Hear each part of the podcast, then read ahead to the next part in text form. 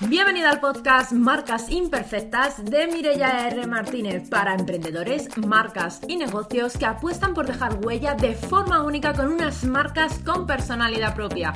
Aquí encontrarás tips, estrategias, inspiración, entrevistas y mucho más sobre marca personal, marketing y ventas para impulsar tu negocio. ¿Empezamos? Bienvenido bienvenida a esta nueva entrevista de la sección Entrevistas Inspiradoras de mi podcast Marcas Imperfectas. Hoy tenemos por aquí a Vilma Núñez, a la que quiero darle la bienvenida y darle las gracias por aceptar esta invitación. Así que nada, hola Vilma, muchísimas gracias por estar por aquí. Y nada, lo primero que quiero es que te presentes, que por si alguien no te conoce, aunque lo dudo, que digas qué haces y a quién ayudas. Hola Mireia, la verdad que es un placer estar aquí, amor. Mira, eh, yo soy Vilma Núñez y bueno, a través de mis proyectos que tengo de Convierte Más y Academia Consultores, lo que hacemos es hacer el marketing, las ventas, la publicidad online fácil y accesible para cualquier persona. Y eso lo hacemos a través de formaciones online, de productos digitales, de servicios, de consultorías, de formaciones presenciales, etcétera. Entonces, nuestra misión es servir a los demás y todo lo que hacemos en nuestro negocio o lo que le recomendamos a nuestros clientes en negocio tradicional es lo que hacemos es enseñarlo para que más personas dejen el miedo a vender o a, apoyarse en herramientas de marketing y publicidad y consigan sus objetivos de negocio. Genial. Y bueno, cuéntanos, yo conozco tu historia, pero ¿siempre fuiste emprendedora o cómo has llegado a serlo? Realmente yo comencé mi negocio, eh, mi marca personal en el 2011, comencé a vender en el 2013 eh, vender de mi marca personal en 2012 hice ya formaciones, vendí artículos de mi blog, o sea que ya en monetización sí estaba, ¿no? Eh, pero no fue hasta el 2015 que yo dejé mi empleo. Mm. Esto significa que yo estuve con una doble vida unos cuantos años, así que vamos a decir, yo era empleada y blogger, ¿ok? De blogger pasé un poco a influyente, a influencer, porque le vendía a las marcas contenidos en mi blog y en mis redes sociales, en aquel momento Twitter. De ahí paso a infoproductora también, mientras sigo siendo empleada, vendiendo productos digitales. Eh, ya había emprendido, yo tenía con el que es mi esposo, cuando todavía salíamos, teníamos una startup de crear concursos en redes sociales. Llegamos a hacer concursos con un millón de participantes y todo. O sea, realmente ese espíritu emprendedor lo he tenido desde los 19 años. Yo hacía joyas y la vendía, eh, hacía eventos, contrataba a una chica de evento y yo cobraba más. O sea, yo siempre me he buscado la vida. O sea, la vida emprendedora la he tenido dentro de mí. Pero hubo un momento en el que me di cuenta que emprender muchas veces, eh, mucho soñar y poco trabajar los números, así que decidí obsesionarme, ¿vale? Con grandes modelos de empresa, contratar a grandes mentores y eh, ir perfilando y moldearme como una CEO, como una empresaria, para poder ya mirar a, con con una perspectiva muy buena mis negocios, ¿no? Eh, poder dirigir bien las operaciones, ser una mejor líder, o sea, trabajar siempre en cómo escalar el negocio basándome en lo que tenemos y en lo que sí podemos, etcétera. Genial. Bueno, está muy bien que comentes ese paso previo de que estabas compaginando ese trabajo por cuenta ajena antes y ya trabajando tu posicionamiento, porque al final realmente estabas trabajando tu posicionamiento antes de dar el salto, porque muchas veces la gente se pregunta, bueno, pero ¿y puedo empezar a trabajar mi marca personal antes de, decidirme lanzarme a emprender, etcétera? Y yo creo que es algo que incluso puede ayudarte porque al final te vas creando tu, tu posicionamiento, te van asociando a una actividad, te vas reconociendo y aunque estés trabajando por cuenta ajena, puede actuar de trampolín para el día de mañana cuando decidas emprender y crear tu propio negocio. Totalmente, totalmente. Bueno, en tu caso, ¿tuviste algún, algún gran porqué que te llevara a decidir emprender? A mí siempre me ha, gustado eh, crecer. Es decir, a mí me ha gustado eh, conseguir más cosas, ponerme eh, metas ambiciosas. Yo soy ambiciosa, pero no llego a la ambición de esa que me nuble, de que me deprime si no consigo. O sea, si no consigo la meta, bueno, pues hago como mi duelo. Yo le digo a la gente cercana, estoy en duelo. Ustedes me dan unas horas de duelo y entonces yo luego eh, reacciono, ¿no? Entonces, como, por ejemplo, cuando yo estaba estudiando, yo quería viajar, yo decía, mm, con mi sueldo no me va a dar para el viaje que yo quiero. Yo siempre he sido como, ¿cómo yo puedo tener la mejor experiencia? Porque yo no sé de viajes largos, sino de viajes cortos, pero muy buenos. Entonces yo decía, tengo que hacer algo extra. Entonces siempre el, querer como mejorar mi propia situación, de mejorar mi propio estatus, ¿vale? Y mi propio estilo de vida, siempre me ha llevado. Entonces para colmo, yo soy como un poco independiente, ¿no? Es decir, a mí me gusta que me den mucho amor, que mi familia comparta conmigo, pero a mí no me gustaba cuando yo era mantenida, no sé si me explico. Es decir, o sea, yo, mi primer vehículo, mi mamá me dijo, yo pensaba que me lo iba a regalar, como a mis amigas. Y mi mamá dijo, no, si lo quieres me lo compras. Y, y, yo, o sea, yo me sentí insultada, ¿sabes? Pero esa lección de vida, me, cuando yo me di cuenta que yo era autosuficiente, que yo pagaba la cuota de mi coche, aunque se lo debía a mi mamá, no podía nunca faltar, me decía, ¿tú crees que un banco te va a permitir eso? Tú no sabes las consecuencias que hay de dejar de pagar. Y yo era como, ok, mamá. Entonces, a partir de ahí como que me volví como súper independiente, ¿no? Y, y, para mí hay una gran satisfacción eh, en poder hacer algo que genere algo y que yo me siento orgullosa de haber llegado a hacerlo. Entonces, a mí me encanta autocelebrarme, mi parte de crecimiento, ¿no? Entonces, constantemente, esa misma razón de mejorar, pues me ha hecho buscarme la vida. Mira, yo he sido niñera en España, porque claro, yo como eh, cuando termino mi maestría me tengo que quedar en España, no había conseguido un trabajo que me diera para mantenerme, pues yo iba a un trabajo que me pagaba 500 euros, una hora y media de transporte en la mañana, una hora y media de vuelta al mediodía, porque solo era medio tiempo, y en las tardes me iba a hacer de sala de tarea, de ayudar a niñas a hacer su tarea, ¿vale? Para levantarme unos cuantos eurillos más. O sea, entonces yo siempre he tenido claro, yo sé lo que quiero, y bueno, pues si tengo que buscar alternativas, pues la hay. O sea, ningún trabajo es menos meritorio o de admiración que otro. Lo que es meritorio es que tú eres autosuficiente y consigues poner tus habilidades, tus conocimientos a producir. Entonces, para mí esa siempre ha sido la crea. Mientras más aprendo, más habilidades tengo, más fuentes de ingresos voy a tener.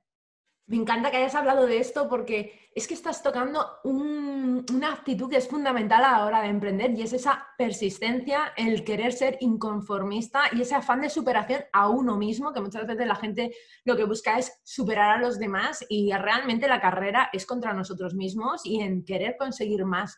Y como tú dices, a veces hay que hacer sacrificios temporales para llegar a nuestros objetivos, pero realmente cuando hacemos esos sacrificios o esos esfuerzos, por así decir, realmente nos estamos fortaleciendo para llegar a conseguir lo que estamos buscando. Y luego al final yo soy de las que piensan que el que la sigue la consigue. Entonces, al final es una cuestión de insistir, persistir, insistir y una y otra vez, porque al final así es como se consiguen los resultados, que muchas veces en el mundo del emprendimiento la gente lo intenta una vez, no le sale, tira la toalla y se queda con ese fracaso, cuando en realidad, cuando fracasamos, siempre estamos más cerca de, conseguir el éxito, porque por lo menos... Para mí es un problema el momento de emprender. Una, entender que si no funcionó, tienes la oportunidad de pivotar. Airbnb no es lo que era hoy. Shopify no es lo que era hoy, así no fue que comenzó. O sea, muchas empresas han pivotado. A mí me ha tocado un negocio pivotar porque, mm, o sea, yo no le veía la grandeza que yo le veía al negocio, así que me tocó pues cambiarlo. Pero también entender el final, el ciclo final de los negocios. Yo hacía joyas, estuve dos años haciendo joyas y vendiendo, lo cerré el ciclo. Yo hacía lo de eventos, cerré el ciclo. Es decir, no todo es para siempre. Y yo creo que en nuestra cabeza creemos que el éxito está asociado a que nuestro negocio perdure en el tiempo y el éxito real es que tú hayas sido capaz de crear un negocio que haya funcionado y ser capaz de cerrarlo y seguir trabajando en otro. O sea, para mí eso es éxito empresarial. ¿ok? O sea, no es solamente un solo negocio que funcionó y ya está, no. Carlos es parte. Yo tengo que contratar a un, por ejemplo, que nos pasa, ¿no? Eh, dentro del equipo tenemos personas que eran emprendedores, ¿vale? Y bueno, pues mira, el negocio no funcionó y decidieron formar parte de un movimiento como el de nosotros, porque mi, mi, compañía hacemos un poco de todo y a mí me encantan esos perfiles, ¿vale?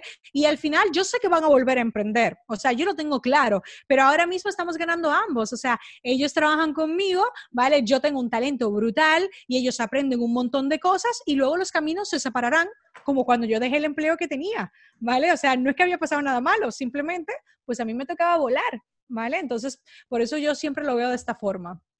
Me encanta lo que has compartido de esa capacidad de, de adaptación, porque al final pasan crisis, pasan circunstancias que no podemos controlar y muchas veces realmente es lo que tú dices, el gran emprendedor es aquel que sabe adaptarse a las circunstancias, el crear nuevos negocios, el llevar un negocio al éxito, pero además que si lo necesita, a lo mejor cuando ha llegado el fin, entender que ha llegado el fin de ese negocio y encontrar uno nuevo que realmente pueda crecer más y no anclarse a un negocio pensando que va a ser de por vida cuando existen muchas más oportunidades. Así es. Bueno, cuéntanos, Vilma, ¿por qué alguien necesitaría la ayuda de un profesional como tú o en qué situación se encuentra alguien que necesita tu ayuda? Fíjate, hay dos tipos de personas, ¿ok? Hay personas que desde que quieren comenzar, quieren comenzar bien y tienen claro que se tienen que dejar de ayudar. Esto siempre pasa, voy a poner un caso que ni siquiera tiene que ver con nuestro negocio para que la gente como que lo asocie. Hay personas que tienen que, por ejemplo, eh, entrar en un proceso nuevo de alimentación, en una dieta, como queramos llamarle, y lo intentan por su cuenta. ¿Qué significa? Buscando toda la dieta que hay, pidiéndole a la mamá, al primo, a la hermana que le pase la dieta que le han dado otros, etc. Y lo hacen y le funciona, ¿eh? O sea, no es que no le funciona y ya está. Pero hay otras personas que dicen, no, mi salud es demasiado importante ¿vale? Igual que mi emprendimiento, y yo desde el principio voy a contratar un plan con un nutricionista para que me haga algo personalizado. Entonces, una mentoría, ¿vale? Es ese trato personalizado. Una consultoría, un servicio a medida, es ese trato personalizado. entiéndeme, con contenido gratis, con cosas que te envíen. Cuando la gente tiene determinación, pasión, perseverancia, puede conseguir, pero llega un momento que entra en un techo. ¿Vale? Y esto pasa en mi programa, toda la gente que tenemos, no es que no tienen éxito, ya tienen éxito, pero quieren aún más éxito, mm. quieren escalar, entonces se dan cuenta que llegaron a un techo, necesitan cambiar su punto de vista, abrir su mente, eh, trabajar con gente que ya ha pasado lo mismo, pertenecer a una comunidad de personas parecidas, o sea, ese sentido de pertenencia, ese sentido de que me ayudan, y ahí es cuando es interesante. Entonces, no importa el momento en el que tú lo hagas, tú simplemente tienes que reconocer, tienes la capacidad y la disciplina para comenzar solo, hazlo, ¿vale? Después de que llegues a un techo, no te quedes ahí, porque el techo lo que hace que tu facturación o se quede estable o descienda inclusive, ¿vale? Entonces ahí es momento rápido para tú buscar ayuda. Vilma, no tengo el dinero para buscar ayuda ahí, porque entonces pensaste mucho en el presente y no en el futuro. Es decir, en cualquier negocio, la inversión en formación es clave. Si no, entonces explícame algo. ¿Por qué las empresas grandes tienen un departamento solo o sea, de recursos humanos es tan grande que tiene subdivisiones y una de ellas son los entrenamientos al personal, que algunas son licencias obligatorias que los gobiernos exigen a los negocios, pero otras no son eso, porque entonces grandes directivos tienen coaching incluido en sus empresas. Piénsalo. O sea, analízalo. O sea, la formación es imprescindible en todo tipo de empresa, en cualquier tipo de negocio. Entonces, por eso tú tienes que preparar. Si tú ganaste, voy a poner un caso, dos mil dólares un mes y tus gastos son mil doscientos, guárdate 100 para una formación. No tiene que tomar decisión mañana, tú vas creando un fondo. Así como la gente crea sus fondos de emergencia, crea tu fondo de formación para cuando venga ese evento que tú quieres ir, tengas el dinero, para cuando aparezca el mentor que tú necesitas, que tú lo sientes, es decir, cuando ese mentor lanza la convocatoria, tú sientes que esa es la persona con la que tú quieres avanzar, porque contratar un mentor es un tema, aparte de el background que tiene esa persona, es de feeling. O sea, yo, a mí me han hecho pitch gente que yo te juro que yo admiro, pero cuando yo he ido en eventos, sobre todo que van a hacerme, mierda, lo pierdo todo y tengo el dinero, a la tarjeta de crédito, porque en Estados Unidos tú sabes cómo son estas tarjetas, tengo una tarjeta disponible, ¿no? Para pagarlo, pero me echo para atrás, porque, no, porque perdí el feeling. Y digo, no puedo poner mi dinero aquí donde yo no tengo feeling. Eso es súper importante, porque al final yo creo que ese acompañamiento tiene que ser con una persona en la que tengas confianza y con la que sientas que vas a poder comunicarte, porque si no, al final, si no fluye la comunicación en un proceso de mentorización, no tiene ningún sentido el trabajar juntos. Eso es totalmente cierto. Bueno, eh, ¿tú cuál crees que es el mayor error que cometemos con nuestros negocios? Pensar con la mente nuestra y no con la mente de nuestro consumidor. Me explico. Digo, no, eso no lo va a comprar nadie. ¿Acaso tú eres el cliente de tu producto? o de tu servicio, porque ahí hay un grave error. No subimos los precios porque pensamos con nuestra mente, pensamos cuando nosotros comenzamos, cuando la realidad es que para ti quizás mil dólares eh, por, no sé, por una campaña de ads, te parece muy caro, pero para otra persona es barato o es aceptable. Entonces tú estás pensando con tu mente y tu mente no te deja avanzar. Y esto es lo que pasamos todos los emprendedores. Y si esto tú lo juntas con el síndrome del impostor, que tú luego te sientes que no sabes lo suficiente, que hay gente mejor que tú, bueno, pues ya imagínate la, la parálisis que tenemos constantemente, porque damos un gran paso y devolvemos tres pasos hacia atrás. Y estamos en el mismo lugar. Entonces tú te sientes que tú trabajas 15 horas al día, y no estás viendo los resultados de trabajar 15 horas al día. ¿Por qué? Porque tu mente no está pensando realmente de forma objetiva o no está pensando con data. Y la data está gratis en Internet. Y la data no son solo números. Hay data en palabras, en textos, en entender lo que las personas quieren y ahí tú te puedes dar cuenta. Yo hago ese experimento. Eh, cuando hablo de oferta, ¿no? De, porque para vender mejor hay que tener oferta. Y pongo, chicos, voy a ofrecer este servicio ¿cuánto pagarías? Y la gente empieza en los chats. Y en un día lo hice y una de las personas, todo el mundo decía como dos mil y pico, tres mil, y una persona puso mil. Y yo le dije, le di voz, y le dije, ¿por qué pusiste mil? Todo el mundo pone alto y tú, porque la verdad es que no sé cómo eso me puede ayudar a mi negocio, entonces no pagaría más que eso. O sea, suena, suena muy jugoso, pero yo no pagaría más que eso. Entonces, fíjate cómo el desconocimiento que tenía esa persona, porque, claro, evidentemente yo, yo tiré la oferta, yo no preparé el terreno para la oferta, como una llamada de exploración, etcétera. Entonces, ahí es donde estaba la clave. O sea, cada uno lo percibió de un valor distinto, cada una de las personas, pero por eso es que tú tienes que pensar en la mente del otro y no en la tuya. Porque tú a lo mejor dices, yo a lo mejor mismo hubiera dicho, no, yo en mi mente, para mí valía 10 mil dólares, entiéndeme. Todos ellos le pusieron su precio, pero yo por menos de 10 mil dólares nunca lo hubiera hecho, ¿entiendes? Pero eso ya, yo ahora mismo como estoy, pero yo no puedo pensar con mi mente. Yo no puedo directamente pensar con mi mente, porque entonces estaría intoxicando el negocio.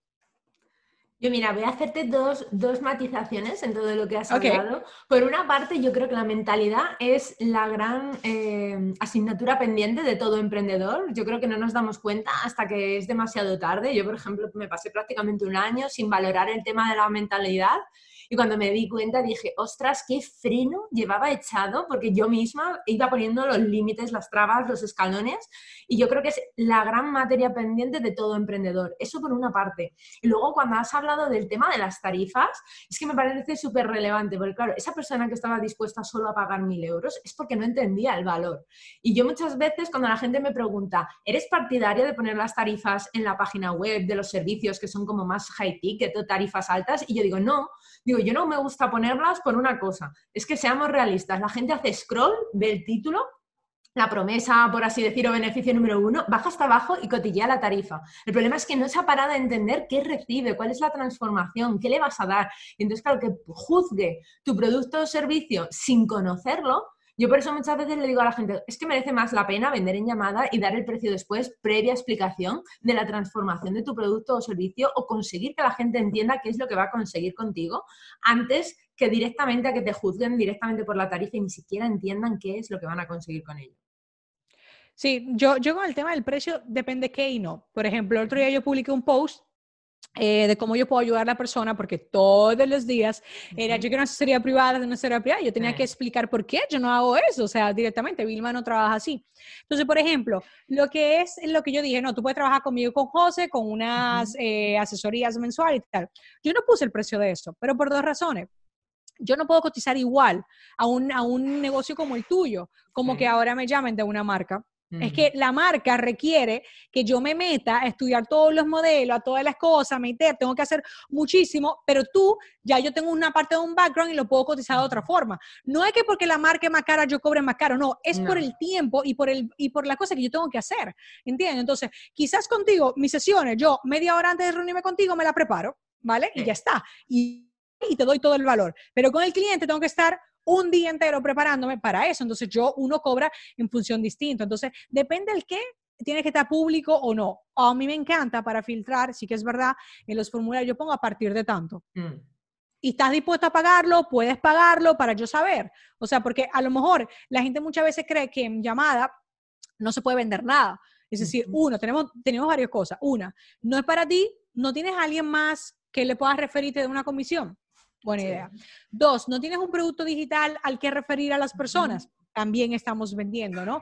Y otra cosa también, cosas gratis que podamos referir, porque esa persona quizá no estaba lo suficientemente lista ahora para entrar contigo a trabajar, pero si le das algún recurso, luego sí puede estar listo para comenzar a trabajar. Absolutamente. Bueno, Vilma, si tuvieras que recomendarnos o darnos tres tips super pros para implementar en nuestro negocio desde hoy mismo, porque los consideras imprescindibles, ¿cuáles serían?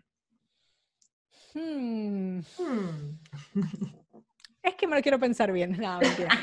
bueno, mira, a nivel de, tips de negocio, eh, lo primero es entender que todo el mundo puede vender algo como tú, pero tu oferta y lo que la diferencia es lo que te va a hacer único, lo que va a hacer que las personas digan, ok, ¿vale? Eh, dos, tienes que aprender a vender, tienes que perder el miedo a vender. O sea, léete todos los libros que te haga falta, léete psicología de venta, léete persuasión, busca en internet, aparecen muchísimas cosas también gratuitas en internet. Mírate vídeo de personas que venden en escenario con una libreta, analiza todo, o sea, hace como un cronometraje de todo, ¿sabes? De cuéntalo todo, pero tienes que aprender a vender, porque vender te va a ayudar hasta en tus relaciones personales, hasta negociar con tu pareja, hasta con tu hijo, o sea, las técnicas de venta no son solamente para ya la monetización como tal, ¿no? Y tres, tienes que entender algo. La constancia es la clave de todo. Yo estoy analizando mucho el tema de contenidos, ¿no? Y de, y de ver cómo cuentas crecen muy rápido, crecen más lento, pero al final todas las cuentas que crecen a un buen ritmo es porque se mantiene constante. Entonces, todo lo que tú hagas intenta ser constante. Si tú, por ejemplo, quieres ser, tener el mejor curso, sé constante, actualízalo de forma constante, véndelo de forma constante, crea contenido gratis asociado de forma constante, pero es que si no, tú lo hablas un día, nunca más lo hablas, ah, publicas en redes sociales un día, deja de publicar después, no. O sea, la constancia es la clave. Fíjate que por eso dicen que tú tienes que estar 22 días ¿vale? 21 eh, días, perdón, haciendo lo mismo para que sea un hábito. ¿Y por qué es eso? Por la constancia de todos los días hacerlo una y otra vez hasta que se convierte en parte de ti. Entonces, lo mismo pasa en los negocios. Así que esos serían como mis tres tips. Genial. Bueno, si tuvieras, yo ya sabes que soy muy cotilla, que me encanta humanizar las marcas porque creo que es lo que, lo que les hace auténticas, porque al final todo el mundo, tenga un negocio más grande o más pequeño, todos hemos pasado por baches, hemos tenido anécdotas y quien no diga que no, yo no me lo creo nunca porque es que nos pasa a todos. Entonces, me encantaría que compartieras con nosotros también pues, un bache, un aprendizaje o una anécdota que hayas tenido como emprendedora. Bueno, eh, yo creo que es el caso de cuando tuve que pivotar a KM Consultor, es decir, yo em, voy, o sea, me mudo a Estados Unidos y para generar otra fuente de ingreso, porque claro, el tema de la venta de cursos online, yo ni tenía todas las herramientas y es muy volátil, o sea, puede ser que factures un montón y otra vez muy poco, ¿no? Por ponerte un caso, ¿no? Entonces, claro, yo no podía depender, mudarme a un nuevo país con tantos gastos que mi vida se había triplicado de una sola eh, línea de ingresos, ¿no? Así que empecé a hacer muchísima asesoría y muchísimos servicios. El caso es que junté un montón de años de experiencia, me dejé aconsejar, aprendí de trabajar con muchas marcas también, mejoré muchas técnicas, etcétera, procedimientos y un año después de hacer eso a full, o sea, pero a full. Tú sabes lo que es 365 días al año trabajando y la mayor parte de tus ingresos, ¿vale? O sea, venían, claro, pues yo cobraba 12 mil, 10 mil, 6 mil, 5 mil, proyectos de diferente tipo, o sea, y venían de golpe todo el dinero, ¿no? Y cobrar un muy buen dinero toda esa parte de servicios. Entonces, yo decidí abrir la Academia Consultor un año después digo, más este año, más todos los años que llevo haciendo un servicio, más toda la gente que va a ayudar, pero claro, pensé que la gente para vender necesitaba marketing y lo que hice fue meter mis cursos, ¿vale? Te daba todos mis cursos más eh, cuatro cursos para vender servicios. Yo había hecho un taller, o sea que el, temario de los cuatro cursos de, de, servicios estaba validado, lo había hecho presencial y la gente salió de ahí loca, lo hice en una pequeña gira en España, o sea que el contenido era la bomba, pero claro, yo estaba, o sea, la oferta era difícil hasta de vender, porque eran todos mis cursos más de servicio. Entonces yo me equivoqué. Yo vi el proyecto y facturó muy bien, pero yo decía, es que esto no es lo que yo quería. Entonces, paso 2016, hago lanzamiento, hago otro lanzamiento en 2017, me tomo de reflexión el 2018, se sigue vendiendo por detrás, pero me hago una reflexión y digo, no, me voy a un evento de Tony Robbins en el 2018, noviembre, y estoy analizando su modelo. Y digo, ven acá, ¿Por qué que Tony Robbins es Tony Robbins a nivel de, de, todo? Y todos los están tan vendiendo los cursos, la mentoría, los, coaches. Y decía, pero ven acá, Tony Robbins, el, el DVD que vendía, el pad de cassette que vendía hace 20 años, es el curso de ahora. Es la misma vaina, lo único que lo regrabó en el estudio. ¿Por qué? Porque su contenido es atemporal. Y descubrí algo, que claro, yo la mayor parte de mis ingresos de cursos online, mi curso más vendió el curso de Facebook, Instagram Ads. Entonces, eso cambia todos los días. Todos los días tenemos que estar probando, haciendo, actualizando, quita lecciones, lo hemos tenido que grabar cuatro veces. O sea, claro, eso lleva un desgaste también y hay que mantenerlo. Y dije, no, espérate. Entonces empecé, llamé a José desde Nueva York. José, él no estaba ahí. José, ya lo tengo claro lo tengo clarísimo, ¿vale? Tenemos que relanzar y es esto y es esto, pal. Y empecé a aterrizarlo junio 2019 lancé la nueva versión, cambiamos logotipo, cambiamos la plataforma, incluso separamos. La gente ahora de los 2007 tienen el acceso viejo a esto. Y algo que hice, o sea, yo creé un nuevo programa de 200, de 200 lecciones solo enfocado a servicios para agencias, para profesionales individuales. Y los que empezaron en el 2016 no pagaron ni un dólar por acceder a ese programa, que solo ese programa ahora vale mil dólares y mis cursos aparte mil dólares más. O sea, estoy hablando de que ellos nunca más pagaron porque ellos confiaron en la primera versión. Pero esa fue la decisión más eh, crucial de mi negocio. Eh, yo pivoté, pudo ser que no hubiera funcionado, pero al contrario, ha tenido un gran impacto y ahora todavía muchas más personas reconocen parte de lo que nosotros hacemos por ese programa que nosotros tenemos. Y no solo eso, ahí tengo una comunidad maravillosa, que son las personas la primero que yo contrato, eh, son personas que pagan todo mi mentor y pagan todo mi taller. O sea, tú imagínate el poder que hay de haber pivotado. Fue difícil, fue doloroso porque no hay nada, sino no hay nada que duela más que cuando tú emprendes algo, le pones todo el cariño y no salen las cosas como tú quieras. Pero yo eh, supe dar el duelo a ese dolor, y convertirlo ahora en un negocio que estamos con todo el equipo que va allá y, está pensado para venderse. Entonces es un negocio que se ha planteado para venderse. Lo hemos hecho todo bien por la línea, todo exactamente para que pueda no depender de nosotros ni siquiera y lo podamos vender a alguien que lo siga llevando y todo en un futuro y lo haga inclusive más grande, ¿no? Porque yo mi cabeza lo tengo mucho más grande. Entonces eso ha sido como lo más crucial. Para que veas que de algo negativo saqué algo muy positivo luego. Es un muy buen aprendizaje porque además yo creo que muchas veces, bueno, todos tenemos baches, tenemos que sacar ese aprendizaje positivo y no quedarnos anclado en ese dolor, como tú decías, que a lo mejor te produce el que no salgan las cosas como tú quieres, pero que al final sí que podemos reconducirlo y al final de los problemas hay que ocuparse, no preocuparse, porque eso no soluciona nada y nosotros tenemos que buscar, oye, si la necesidad o la solución es pivotar, eso es lo que tenemos que hacer y tener una mente más abierta y pensar a medio largo plazo para ver cuál es, digamos, la, solución perfecta o la mejor solución que podemos dar en ese momento. Así es. Bueno, Vilma, quiero darte las gracias por este ratito que hemos estado aquí juntas, por toda la información, por todos los tips, por todo lo que has compartido. Y nada, ahora antes de despedirnos, me gustaría que le dijeras a la gente dónde puede encontrarte, tu página web, redes sociales, para que si quieren saber más de ti, pues que te puedan localizar fácilmente. Pues muy fácil, buscan bilmanunes.com y a partir de ahí está sobre todo el podcast y luego en todas las redes sociales eh, me pueden encontrar directamente en Instagram, en Facebook, en YouTube, en LinkedIn con Vilma Núñez o Vilma Núñez y ahí estoy compartiendo un montón de contenido gratis, ¿vale? Y si quieres algo ya más de aprender de marketing y ventas, pues en Convierte Más, desde ahí es nuestra escuela de educación donde podemos ayudarte. Genial. Pues muchísimas gracias, Vilma. Y nada, a ti que nos estás escuchando, espero que te haya gustado esta entrevista, que te haya resultado súper inspiradora. Y nada, nos vemos en la próxima. Chao, chao. Chao. Y hasta aquí el episodio de hoy. Espero que te haya gustado, que implementes todo lo que has aprendido y que te sirva para impulsar tu marca. No te olvides de suscribirte para no perderte el próximo episodio y recibir más contenido sobre marca personal, marketing y ventas para impulsar tu negocio. Gracias por acompañarme. Si te ha gustado el capítulo, dale a me gusta, comparte y comenta. Si compartes tu aprendizaje favorito de hoy en Instagram mencionándome, mi usuario es Mirella R. Martínez, lo compartiré en mi perfil. Así podré llegar y ayudar a más profesionales como tú. Te espero en el próximo episodio y hasta entonces nos vemos en las redes. Chao, chao.